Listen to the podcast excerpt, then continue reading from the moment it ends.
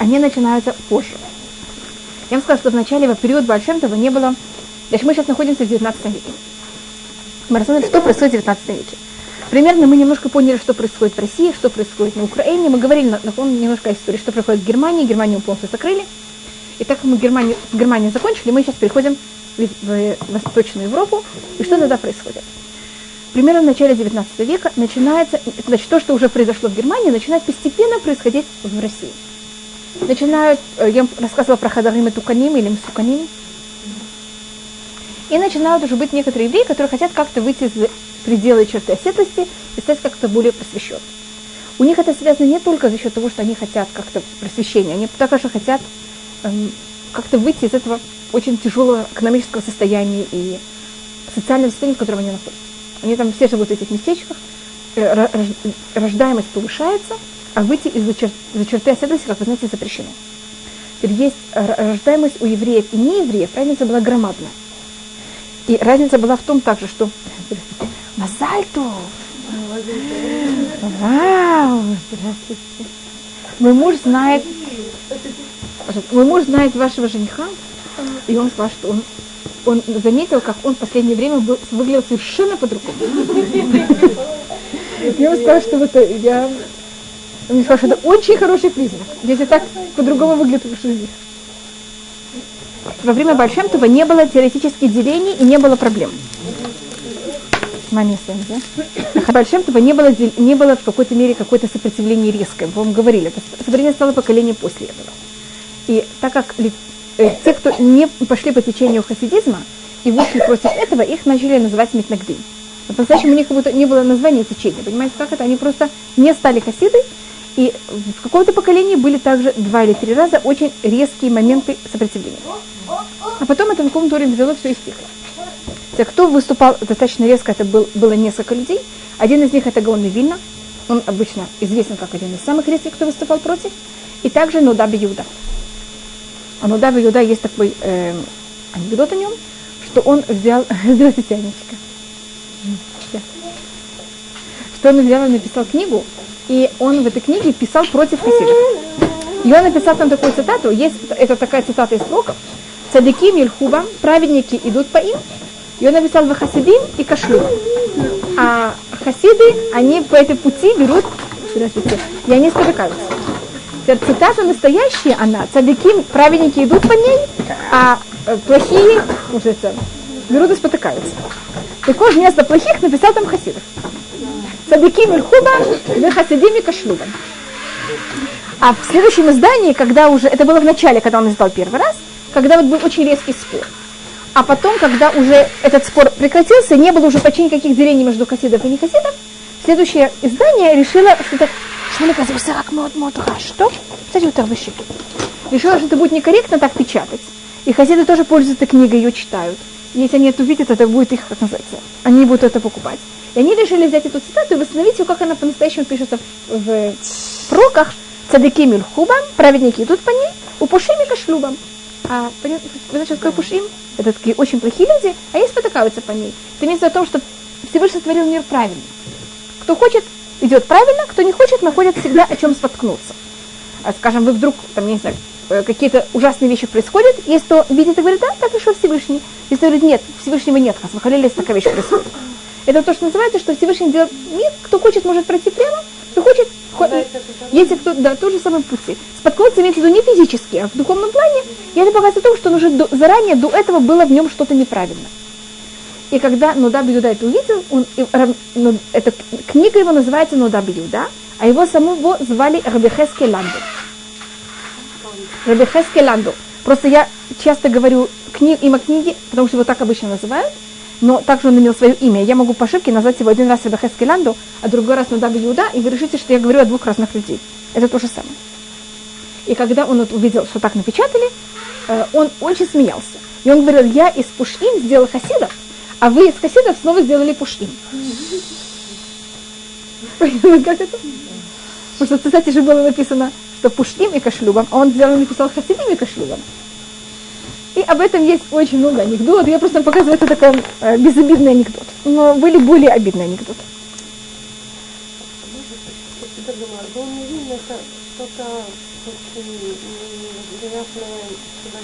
Если он что-то сказал, то значит это леотип. Как бы почему он, он вообще не объяснил Есть, есть, кто считают а именно против, поэтому я, я по-моему, подчеркивала. Да. Проблема будет. Да, да. И поэтому я, хотите, могу потом входить, если я отключу. Считаю, поэтому я все время подчеркиваю, что э, когда был спор с хасидами, спор не был со всеми хасидами. И не со всеми течениями. Вначале, я по-моему подчеркнула, что сначала не было споров, а споры начали позже. И они были с какими-то особыми течениями, не совсем. Поэтому я говорю, что в период Большентова и также после сначала не было вообще никаких расхождений. А это началось после. И поэтому рассматриваем, что есть течения, о которых нет споров, а есть вещи, о которых есть споры. И когда пришли, э, кого-то хасиды послали посланников к э, Гаону, для того, чтобы он их выслушал, Гаон не согласился их, с ними встретиться. И есть несколько, очень много мнений, почему он не согласился. Я в это тоже не вхожу, почему э, он не хотел с встретиться. А, так это только то, что было в период Гаона. Теперь немножко о Гаоне Вильна мы рассматривали, или они вообще мы не говорили ни о чем. Теперь он э, был, первым делом, очень одаренный человек. Значит, он живет э, в течение всего э, 18 века, почти всего 18 века. Его звали Раби Ильяу. И его аббревиатура это ГРА. ГРА это Гаон Раби Ильяу.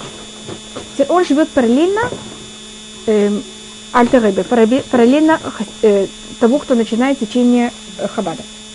Примерно. И поэтому их э, обычно э, э Гаона называют Гра, Гаон Раби Ильяу, а его называют Граз, Гаон Раби Зальман. Его звали Шнеу Зальман. Вот я говорю, поэтому это очень похожие у них. Вот аббревиатуры похожие. И он, значит, он, он был очень одаренным человеком. Он уже в 6 лет знал вещи, которых взрослые люди вообще никогда не читали. Один раз э, в, это было в Симхатуа, он решил взять и сделать сиюм, когда он был там мальчик 11 лет. Можно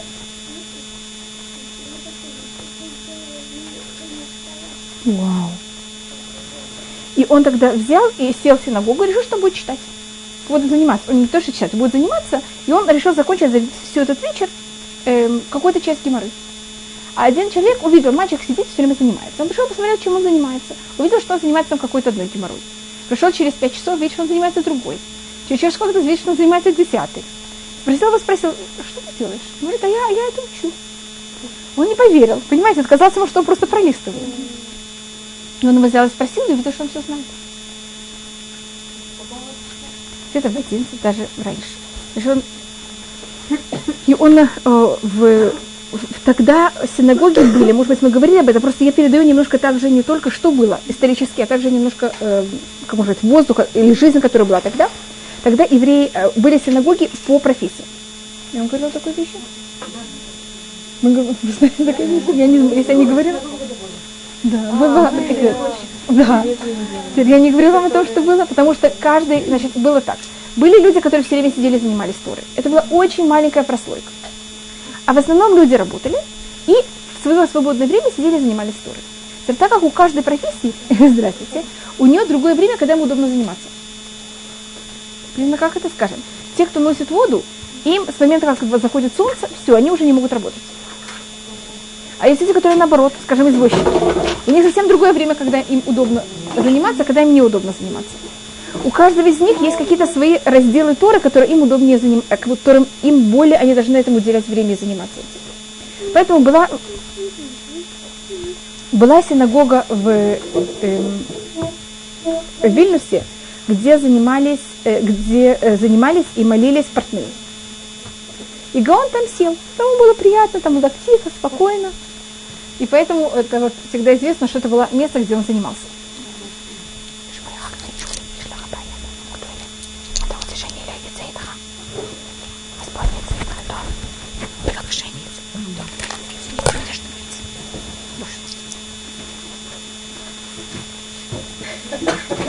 Сотого года нашей эры до тысячной. А Гаон Вильна живет в 18 веке. Понятно, какая это громадная разница? Это где-то разница на 800 лет. Но он рассма... или там 700 лет. Но он рассматривается как человек, который как будто в этом поколении его понятия, его развитие, его воспринятие не как человека своего поколения. Как будто человека, который понимает какой-то из не этой эры. Как вот скажем, я не знаю, там, э, если сейчас к нам бы пришел человек как маймонит, понимаете, что это? Мы вообще не могли понять, э, что это и как это. Так вот, на Гаона все рассматривали так, и поэтому его назвали Гаон. Понимаете, что такое прозвище? И рассматривали, что он был какой-то совершенно не э, сравним своим поколением на абсолютно. Всеми своими знаниями, понятиями и другими вещами. Считается, что даже когда он был совсем малень, маленьким, например, там где-то 13 лет, 15 лет, что в таком возрасте, вы слышали про то, что Мараби Прак взял и сделал такого голема? Mm-hmm. Так он тоже уже где-то в таком возрасте умел взять и сделать голема. Так он такую вещь не сделал. Как сделать голема? Вы знаете, Гаон Вильна. Так говорится о нем.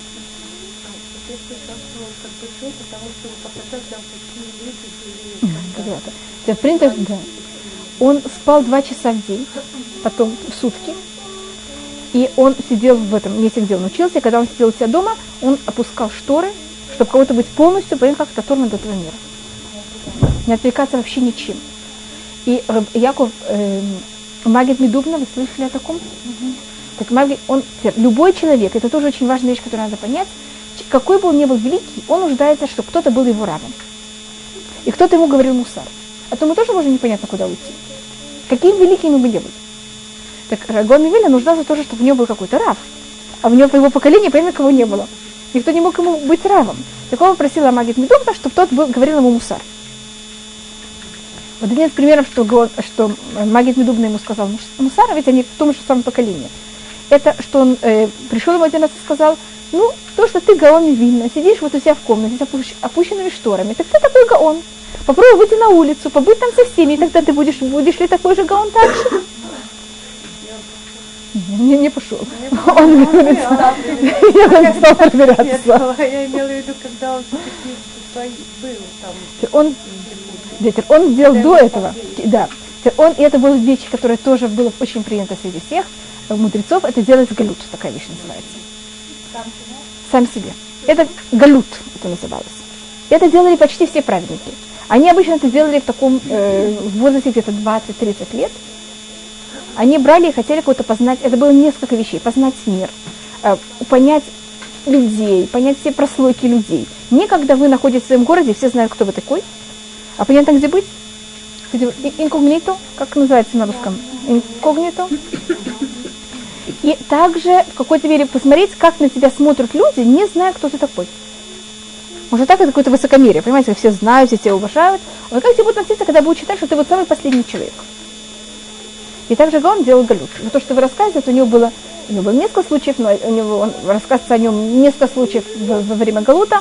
Один из случаев это, что он был он, э, вел, он, один э, кучер с ним был, и этот кучер куда-то отошел, или уснул там и что-то. И он дал, и, и он был вместо него, и тогда а, та, та, и лошади там начали что-то делать такое, кого-то там есть, от кого-то там еду или что-то. И пришел этот крестьянин, где это было, и начал бить Гаон. А Гаон был всем в этом не, не, не виноват. Был виноват, понятно, как это? Этот кучер. И он говорил, что он всеми силами сдержался, не сказать это не я. Потому что тот был еврей, тогда он будет выбор выносчиком. Потому что если бы он сказал, что не я, было понятно, что кто-то другой. И тогда бы искали бы это другого. Моему цель малюделик? А, имя Мируа. Да. И есть также еще многие рассказы, что был у него в период, когда он был э, то, что называется галют. Но я вам говорю, он это не единственный человек, который сделал галют, это была очень популярная вещь. Почти все великие люди какое-то время своей жизни уделяли тем, что не делали галют. Да, конечно, да. Туда?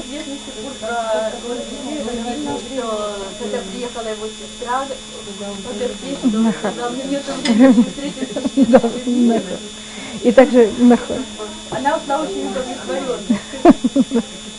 И у него, значит, него, э, он был э, женат, у него были дети, и тут есть об этом также много э, рассказов. Э, Виленская община, она взяла и уделила какую-то сумму денег э, семье Гаона, чтобы они могли, понимаете, как жить совершенно спокойно, без никаких, э, что он мог сидеть и заниматься все время. А человек, который от, от общины передавал...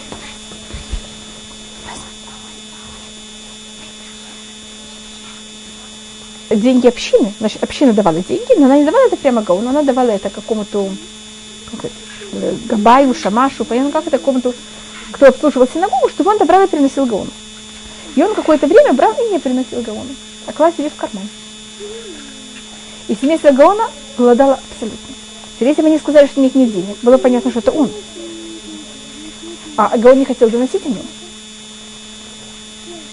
И тогда Гаон сказал своей жене, чтобы детей, дети же не могут так, так жить. Так они с женой как-то еле-еле как-то жили, а своих детей он брал и просил свою жену, чтобы она слала их к знакомым там, во время еды. Хотя это очень не принято так делать. И тогда ребенку же дадут что-то поесть. И так они как-то перебьют. И только перед смертью этот человек попросил прощения Гаона, и Гаон ему простил. Ну, там это, я не, я не вхожу во все, это только вот примеры, потому что достаточно долгое время. Мне просто кажется, что быть Гаоном, это, ну, понятно, если человек Гаон, так у него, понимаете, все у него, поэтому показывают достаточно прагматичные вещи, которые были у Гаона. Расскажет, что у него один раз очень тяжело заболел сын, и он не мог ему ничем помочь. Так вот, он молился, сколько он мог, потом он пришел заниматься. Торы, и думал, что то, что он занимается, тоже будет как-то лескута быть. Но он так глубоко увлекся занятием, что вообще всем забыл. И потом была пятница. И в пятницу он пошел э, перед э, началом субботы, принято, что мы должны купаться. Когда он вошел в баню, он вспомнил, что у него сын болен. И он из бани сразу побежал спросить, что с сыном. То у него такое углубление абсолютно полное в погружение в занятия. Тергаон, значит, я немножко рассказываю его жизни, а потом расскажу работы, которые он написал. Он также хотел взять и приехать в Израиль он э, точно так же, как Большемтов хотел приехать в Израиль. И точно так же, как Большемтов, который не доехал до Израиля, Гаон также не доехал до Израиля. Он уже знал, э, значит, он поехал, он уже был в, в середине поездки, ему не удалось, ему пришлось возвратиться. И у него есть письма, которые он писал своей жене перед, во время поездки. И он оставил что-то вроде завещания своей жене. Потому что он оставил жену, кого-то, чтобы она занималась воспитанием детей. Эм, он умер э, в Сукот, Гаон Мивину. И э, мой папа Зиханой Ибраха всегда в, в день его смерти нам читал это завещание. То, что Гаон написал своей жене. И там он пишет, он просит, как, чтобы его, он, у него также была мать, как чтобы мать и жена, это не самые легкие отношения, как чтобы они жили между собой, как чтобы они хорошо относились одна к другому. Даже написал матери, как чтобы она относилась к его жене, его жене, как чтобы она относилась к матери, понимаете, как то, что было. И так же э, своей жене, как чтобы она относилась к своим детям. И там он пишет, что дети, детей, чтобы она воспитывала очень мягко, чтобы она на них не, не сердилась. Но если они будут говорить плохие слова, или проклятия, или, или там обещ... э, клятвы, чтобы она их била без милости. И папа нам это читал, и мы понимали, что если мы будем прыгать по столу, будет не страшно. А вот если мы скажем плохие слова, то это закончится совсем по-другому. И он также сказал своим дочерям, чтобы они не, э, чтобы они не, так э, старались ходить в синагогу, Потому что есть проблема, что тут, если у вас нет такой проблемы, вы можете ходить в синагогу. Только он, знаете, я просто говорю о том, насколько он понимал психологию человека. Что если вы идете в синагогу, а там вместо того, что молиться, вы можете заниматься тем, что осматривать одежды. Да.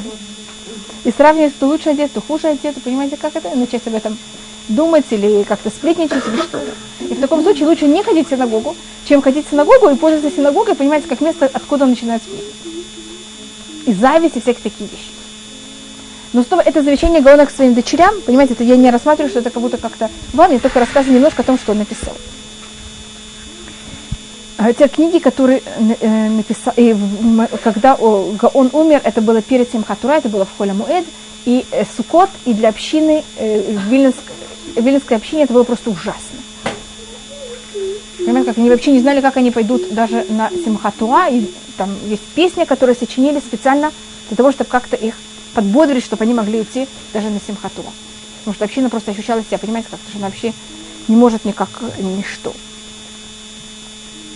И э, во время Гаона также была еще одна очень важная личность, это был граф Атуцк. Вы слышите, это был единственный нееврей, который принял Гиюр и которого, конечно, сошли. И он разговаривал с Гаоном. Ой,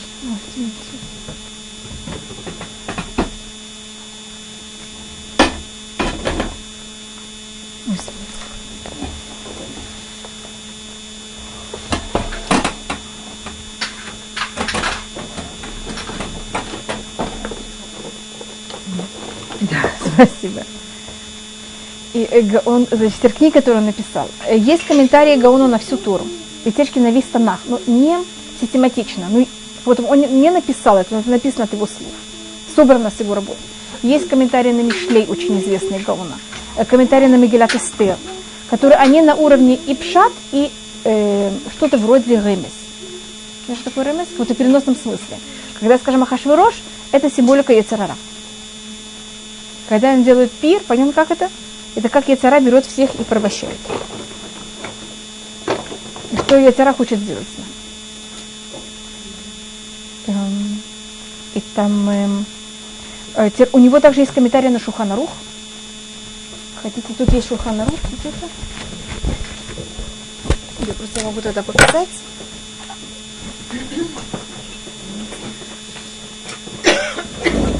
Это, если хотите про графа Тоскова немножко, считайте, что он ему сказал, что он может его взять и как-то спасти.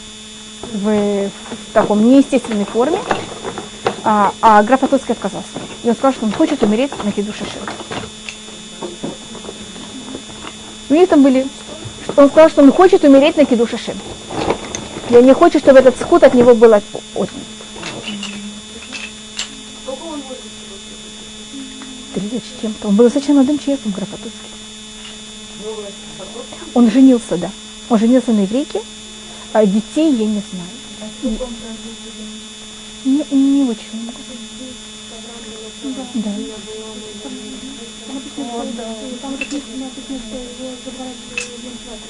Да, э, день свадьбы, немножко позже свадьбы, там есть целая вещь, как это было. Поэтому я говорю, что он, он женился на, как, как я знаю, он даже женился на еврейке, и через эту еврейку он пришел в иудаизм. Он с ними как-то познакомился, через это он пришел. Он вот как, как всех графов, их слали тоже только не, не в Галют, а их наоборот слали на путешествие, познать мир. Как это называлось тогда? Тур, по-моему, на русском это называется. Да, спасибо большое. Как это называется, когда слали всех молодых э, людей э, в Италию, там? Туризм, да, но это считалось, что вот человек не дош, дош- когда парень доходил до совершеннолетия, он обычно путешествовал по всему миру. Потом он возвращался и становился таким нормальным человеком. Да, пока он не взял, не посмотрел там на, на Италию, там на что, я говорю особенно Италия, потому что это считалось тогда период, это совсем после ренесанса, период ренессанса, посмотрел на все прелести мира, потом возвращался и становился нормальным. Человек, который увидел мир, это называлось, посмотрел на мир, увидел мир, как это называется? Так это я просто говорю, откуда взялся этот, это, да. А, ну, это, это уже по- это уже еще раньше. А то, что я говорю, это то, что было принято не только у русских, это было принято у всех э, высокопоставленных людей. И вот когда Карпатовский пошел, его послали вот так вот посмотреть мир, он так встреч- встречается с еврейской семьей, и а он приходит делать гиюр, и мы его спрашивают, ты познакомился с какой-то еврейкой или нет, он говорит, что да, его отсылают. И потом у него есть целый, понимаете, как это длинный путь, как он проходит, пока он делает гиюр, конечно. И там... Да. В то время это было... И в то время, да, это был единственный случай. Он делал это еще раньше. Да, да, но это было в, Укра- в Польше. В Польше тогда, это же считалось тогда польская, это была часть Польши. И в Польше была тогда, это была католическая страна, и если в католических странах, если кто-то принимал иудаизм, он подлежал смертной казни. Во всех католических э, странах. Время Манида мы знаем одном человеке, который сделал гиюр в католической стране, и он тогда не мог спра- спрашивать своих раввинов в католических странах, он не мог с ней спрашивать их вопросы, потому что они боялись дать ему ответ. И он тогда писал Маймониду вопросы о том, что делать, если кто-то сделал гиюр. Как он должен молиться. И также потому что, в, понимаете, как это было очень опасно.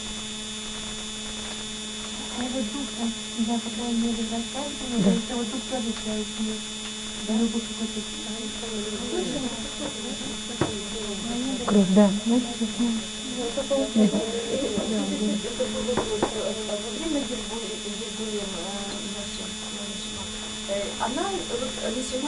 она, как бы только еврейская, как бы, еврей, еврейская душа переходит в еврейскую Обычно да. или же это может быть, может быть, у него какой, как, как, в каком-то Гергуле как-то. Это, это, это уже целые вещи, как в том Ну, дохон. Именно вот это происходит, еврейская душа приходит Да.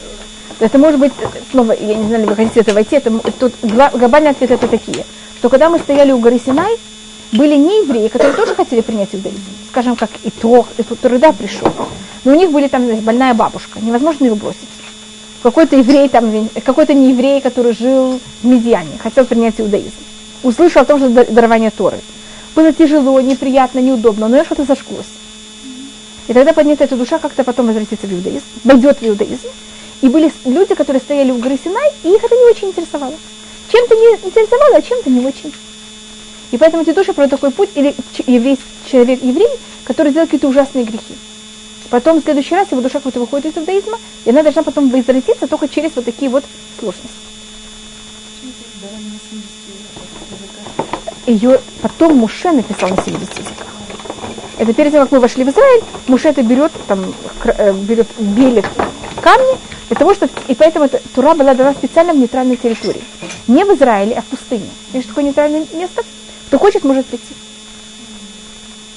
И поэтому тоже это был при входе в Израиль. На Газиме Риваль, для того, чтобы кто хочет, может войти.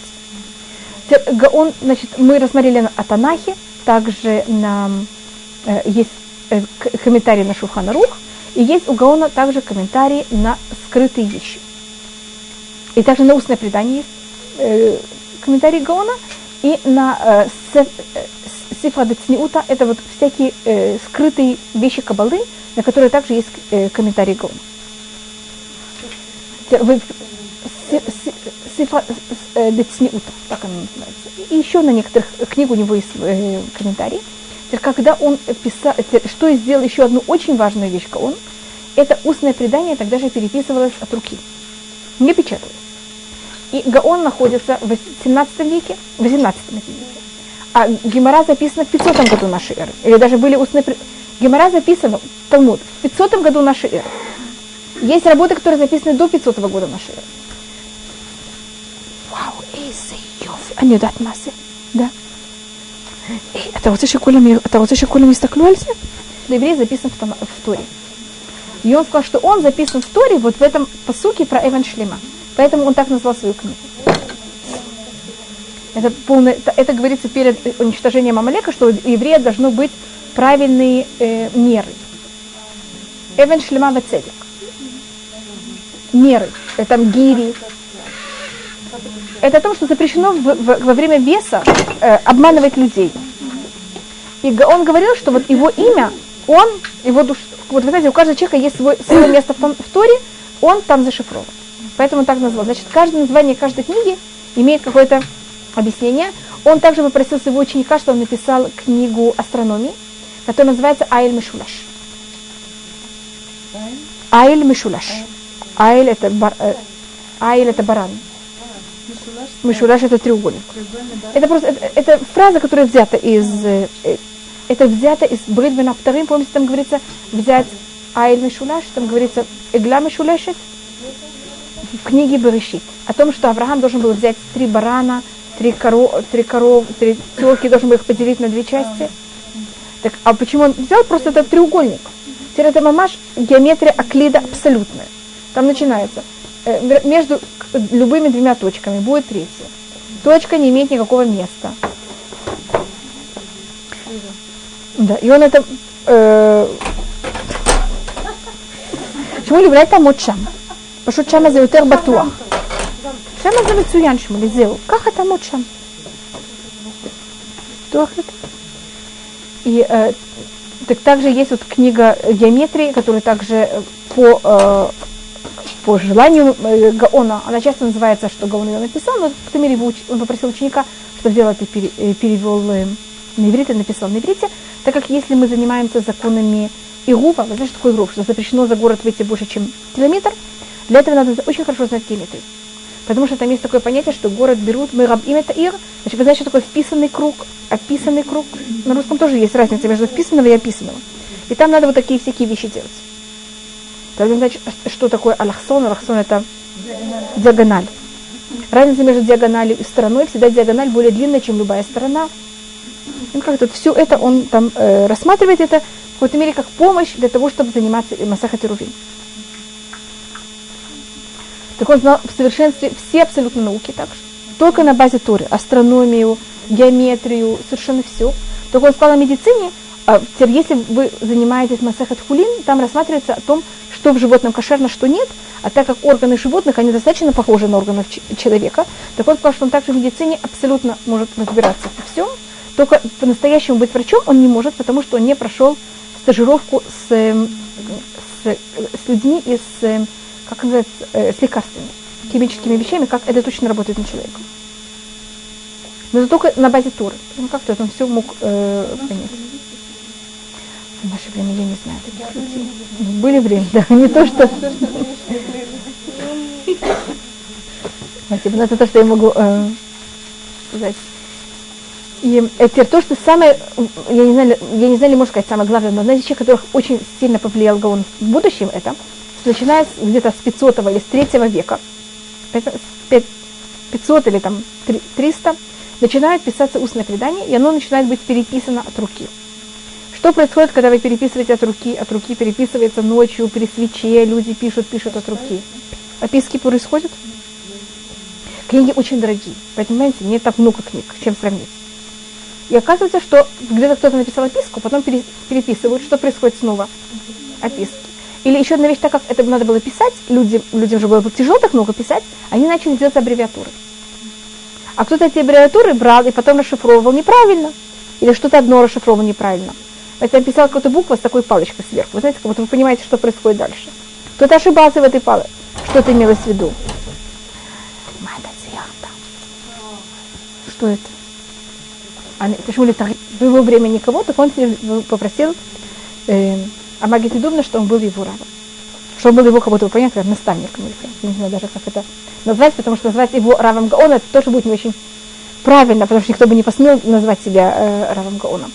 И то, что сделал э, Гаон, это он взял, и, если он ему казалось, что тут есть описка, он брал и, исправлял рукописи. И он их исправлял, у него был также какой-то код, если он тем, что он исправил эту э, рукопись, он, у него 15 вопросов разру, ру, ру, ру, рухались, рушились, так он понимал, что это описка. Потому что если на какой-то фразе, а если вдруг он поменяет одну букву, 15 каких-то очень тяжелых сомнений, вопросов и так далее, они просто будут аннулированы автоматически.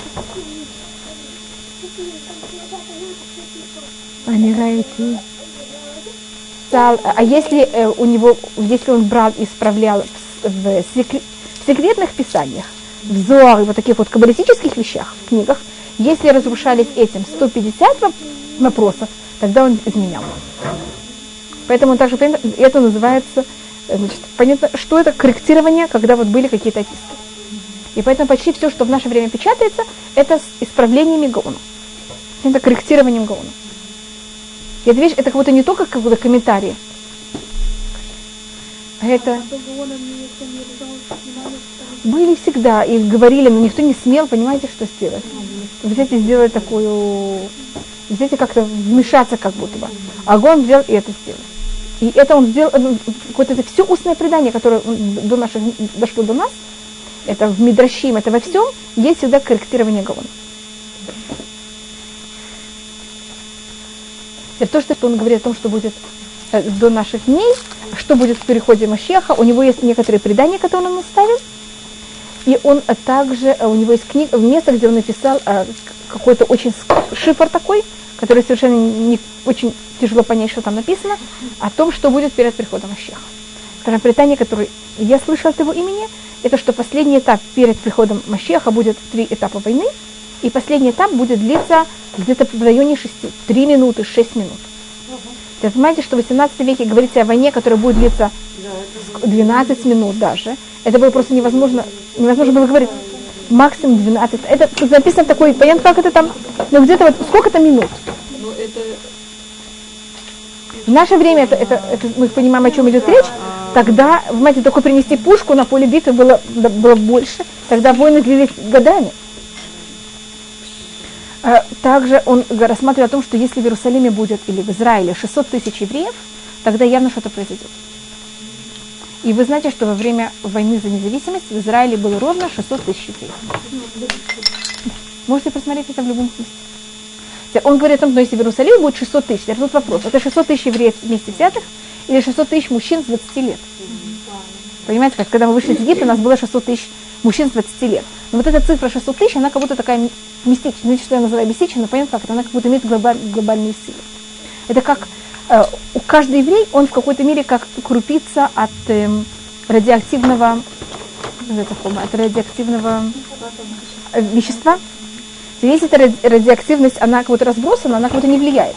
А когда вы берете, берете какой-то большой кусок радиоактивности, что начинает тогда? Есть, это называется критич, критич, критическая масса. Так вот, когда 600 тысяч евреев в Израиле, когда именно мы, такая, такое число в Израиле, это критическая масса. Тогда явно что-то должно происходить. Что-то? Может быть. Ой, я тоже говорила о евреев, о том, что разбавляется, а потом я посмотрю, почему, как это происходит. И эм, также он говорит о том, что если русский флот возьмет и войдет в Средиземное море, переплывет Дарданеллы, нахон Босфор и Дарданеллы, это уже вообще. Все, готовьтесь, Мащех уже совершенно близко. Именно военный. Да, военный, значит, русский, рус, именно русский флот. Нет. Радиация уже. Были, были. Чем это? Они не, не въезжали в Средиземное море. Они были в Ямармара. Они были, вы знаете, такое Ям... Мраморное море? Турция. Были здесь близко, но они не, не да, но они не, не да. И поэтому я просто говорю, какие у нас есть предания.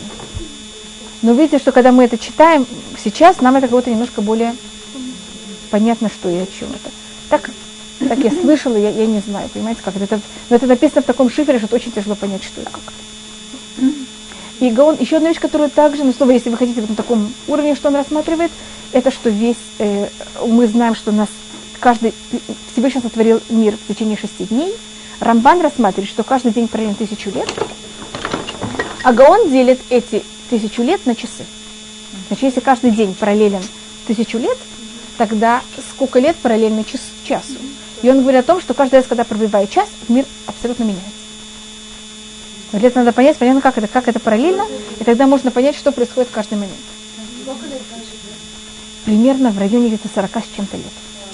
Но это просто, просто чистая математика. Но, но надо понять, с какого момента мы начинаем. Каждая вещь, это не, не такая простая вещь. Я просто говорю, как, как это рассматривает, какие вещи нам... Ну, он добавил свои комментарии объяснения, какое-то углубление во все. Тут, если вы хотите говорить именно в плане, вот, как это связано с историей, то я вам даю в этом плане. Он дал это и в других вещах также.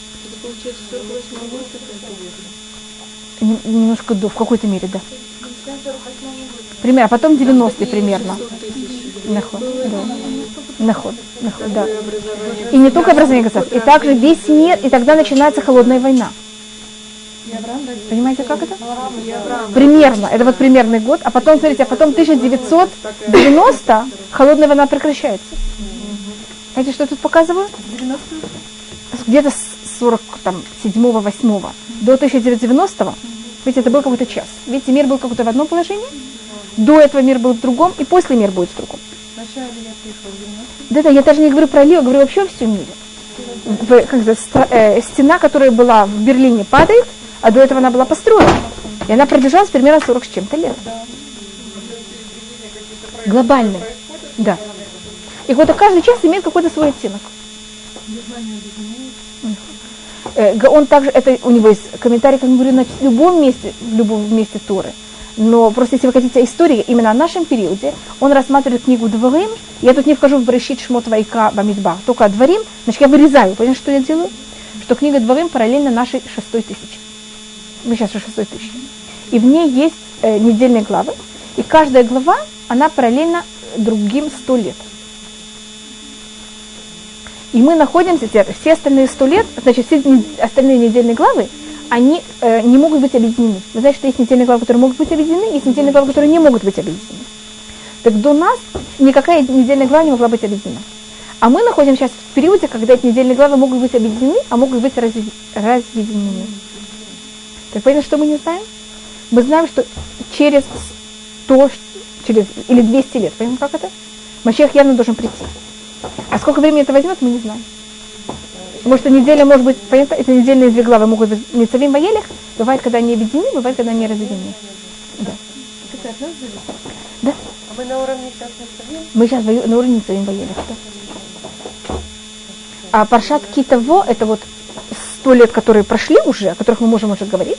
Китово начинается, значит, если мы говорим о параллельно каждый раз сто лет, так если мы говорим, это, я хочу это перевести на христианские даты, так у нас, когда начинается новый сто лет, это 1900, значит, у нас вот закончился сто лет в 1940 году. С 1840 до 1940 было сто лет. Теперь, что, какая недельная глава параллельно этим сто лет, я могу вам рассказать, что там написано. А потом с 1940 до 2020 2040 будет слово. Снова вот тут вот вопрос. Да. Нахон, нахон, нахон. Видите как? Да. Что это? Да, да, в конце. Э, значит, эта недельная глава называется Китово. Можете ее посмотреть, если вы хотите для того, чтобы проверить. Там вначале говорит о том, что если вы возьмете, приедете в Израиль. Начиная с 1940 года, что начали евреи делать? Это период, когда начинается, начинается лет, начинают приезжать в Израиль. А конец этой недельной главы – это очень длинный и самый ужасный проклятие, которое есть в Торе. Видите, это как раз заканчивается на катастрофу. А следующая недельная глава – это Ницавим или Ваелих. Понимаете, это может быть Ницавим отдельно, Ваелих отдельно, или Ницавим Ваелих вместе. А следующая Азину из Утабраха, Азину это, это о том, что это песня уже, которую Муше поет в самом конце. Зутабраха это уже благословение, Зутабраха это уже понятно, что это уже приход, это уже после, завершение после прихода Машеха.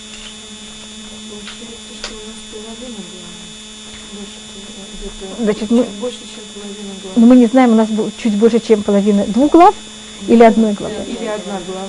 Да. И они обе очень похожи на то, что происходит в наше время. Что это? В Нецавим говорится о том, что мы придем в Израиль, что тут будет, сначала будет положение, что Израиль будет очень опустошен, придем в Израиль, мы тут будем, у нас будет положение еще лучше, чем было у наших предков, и э, мы как будто будем больше, чем наши предки, у нас будет все лучше, и что мы также будем, э, это будет период чува. Но там и говорится о том, что мы также можем быть плохие. И что если мы будем плохие, будет очень тяжело. Но для этого потому что должны прочитать. Значит, если кого-то интересует по Гаону, что происходит вот эти следующие, почти, но меньше уже, чем это или 100 сколько-то, или, может быть, только вот этот отрывок времени, это можно прочитать в Пашат получается или 100 лет, или 200 лет. У нас получается или половина, или четверть. Да. Ну, примерно. Наход, бедит, наход. Так это можете просто прочитать, понимаете, как это по комментарию Гаона, как это все параллельно.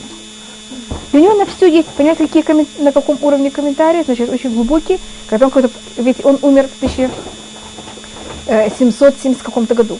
Понимаете, о чем он же говорит? Он говорит о своем периоде, когда его недельная, когда его недельная глава, и показывает, что будет дальше. Ну, что, это, поэтому ну, мы его не называем пророк. Это, да, это именно понятие, очень глубокое понятие письменной Торы. И он рассматривает, что он сначала читал устную, значит, все уровни устной Торы, Пшат, Раш, Ребес, Высот, а потом, когда он был пожилым человеком, он читал только письменную Тору, потому что он говорил, что, я, по-моему, показывала, что э, вот эти уровни, они рассматриваются как парабола. Значит, мы начинаем с Пшат, это самое простое объяснение Туры, потом переходим на Драш, как из этого письменной Туры, это как будто перевернутая парабола такая как из письменной Торы вытекает, как э, устная Тура, это драж, потом как, что значит намеки, скажем, я вам дала уровень намека о том, что Хашвирош это символика Яцерара. Это же в переносном смысле. А потом, как вы это все видите, а потом соду. Это секрет. И секретный уровень Торы, он ближе всего к самому простому уровню Торы. И он, когда он читал, он как будто, когда читал письменную Тору, понял, что он не видел все четыре уровня одновременно. В каждом слове. Если вас интересует, скажем, о его отношении к мусульман и христиан, может быть, я вам говорила, это, это не только он, это очень принятое мнение, что у нас э, грех первого человека это был тем, что мы взяли поели пшеницу. По одному мнению, это была пшеница. Теперь я смотрю, беру это мнение, что это пшеница, потому что принято на иврите, как называется пшеница? Что вам напоминает на слух? Хед грех. И что, чем, и что, чем мы наказаны больше всего? Мы больше всего наказаны пшеницей, что мы должны так тяжело с ней работать. И что с ней происходит? Значит, до этого, как будто бы еда, она была очень доступна. А для того, чтобы достигнуть эту еду, что надо делать? Она, такое маленькое зернышко, понимаете, чем оно окутано? Очень, значит, то, что происходит, это сейчас добро и зло будет очень сильно перемешано. И пшеница, она имеет несколько уровней. У нее есть э, на чем она растет, это стебель, его потом э, разрезают и дают его есть. Э, Это то, что называется потом солома. На ней лежат, ее дают кому-то есть. Это символика Исава. Это говорит также в пророках, это говорит Убадья, что Иса будет как каш, а Яков будет как Эш. Помните это сра- сравнение? А Ишмаэль, он называется моц. Моц это значит то, что будет, то, что есть вокруг пшеницы, сверху. Оболочка это, это она, мне кто-то сказал, как, я не знаю, как она называется. И если вы дуете на это, оно сразу просто улетает. На иврите называется моц. Не, отруби это, не, не, отруби это что-то другое. Видео. Так на это называется моц. На это имеет особое название. Ишмель называется моц, э, Исав называется каш. Если они понимают, что они защищают пшеницу, так это очень хорошо. Если они считают, что они самостоятельные, они, понимаете, как, те- теряют вообще какую-то силу. У пшеницы самой, у нее есть отруби. Это называется субин. Видите, только я не знаю, как это... Э, субин, отруби, это вот, вот часть пшеницы, которую ее берут, это рассматривается... Да. Снимут, да. И у него есть еще оболочка такая, которая совсем прилип к ней, которого невозможно никак взять вот так легко. От, э, и это рассматривается не хорош, это евреи, но не такие праведные, а как будто противоположно праведные. Которые, знаете, что, понимаете, как и что. Да. Хотите, я не хочу их назвать по-другому. Да. А потом есть как будто самое очищенное. Прилипли. Поэтому это, это тоже евреи. А потом есть само зерно, как будто внутри уже. И он, да, между тем и тем. нахуй, есть вот это. И он также он говорил о том, что перед приходом Машеха власть будет дана вот этому субину. Сначала мы будем под властью христиан и мусульман, а потом мы будем под властью... Понятно, чего это? Да, и там он говорил о том, что и как это, и как вы знаете, это то, что, это- и, и поэтому так должно быть перед приходом Машеха. Сначала мы были под властью другими народами, потом пришли в Израиль, мы под властью, как вы видите, чего-то другого, а потом мы должны выйти в следующий. И вы просто уже видите, как это... Нахуй, Видите, как просто для нас вот эти вещи, они уже как-то явные. Но он это писал в 18 веке. Что вы говорите? Не-не. Сначала мы были под властью христиан и мусульман, потом мы пришли в Израиль, и мы должны сейчас быть в Израиле под властью евреев, которые не соблюдают законы. А потом мы должны перейти уже к правильному. Видите, как идет постепенно? И мне кажется, просто чтобы просмотрели, какая тут логика. И это то, что тоже... э, ну, у кого на, очень много, что он пишет о всем этом. Я просто показываю такие очень, может быть, поверхностные вещи, которые очень так, понятные. Э, Гаон, может быть, я вам даже сказала, Гаон рассматривает, что период, э, последний период перед приходом Машеха, он будет длиться 70 э, лет. Это потом.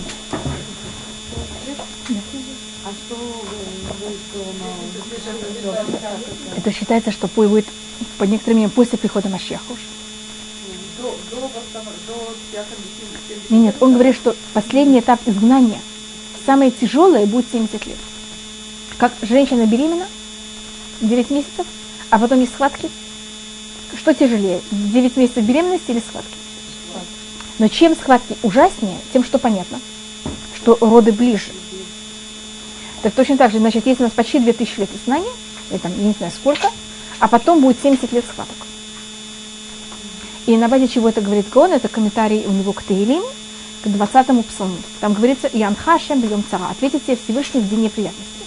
И говорит Гон, день неприятности, это имеется в виду последний этап перед приходом Машеха, это как будто самый ужасный день неприятности для еврейского народа. И можете там посчитать, там будет ровно 70 слов. В этом, всем, всем этом псалме. Получается 6 тысяч 70 лет. Нет, почему? Не, не, я сказал, я сказал, я сказал примерно 2000. Не, не, Хасвахалиля. 20 И там в конце 20-го псалма говорится, Эле варехе веле васусим. Эти на лошадях, а эти на колесницах. И по Гаону мы, по-моему, рассматривали, что колесницы это христиане, лошади это мусульмане, а мы именем Всевышнего. Значит, будет война христиан, мусульман, и мы в середине. И ответьте это все в этом же псалме. И то, значит, это, сейчас я объясняю вот этот 20-й псалом под призмой Гаона. Ну это...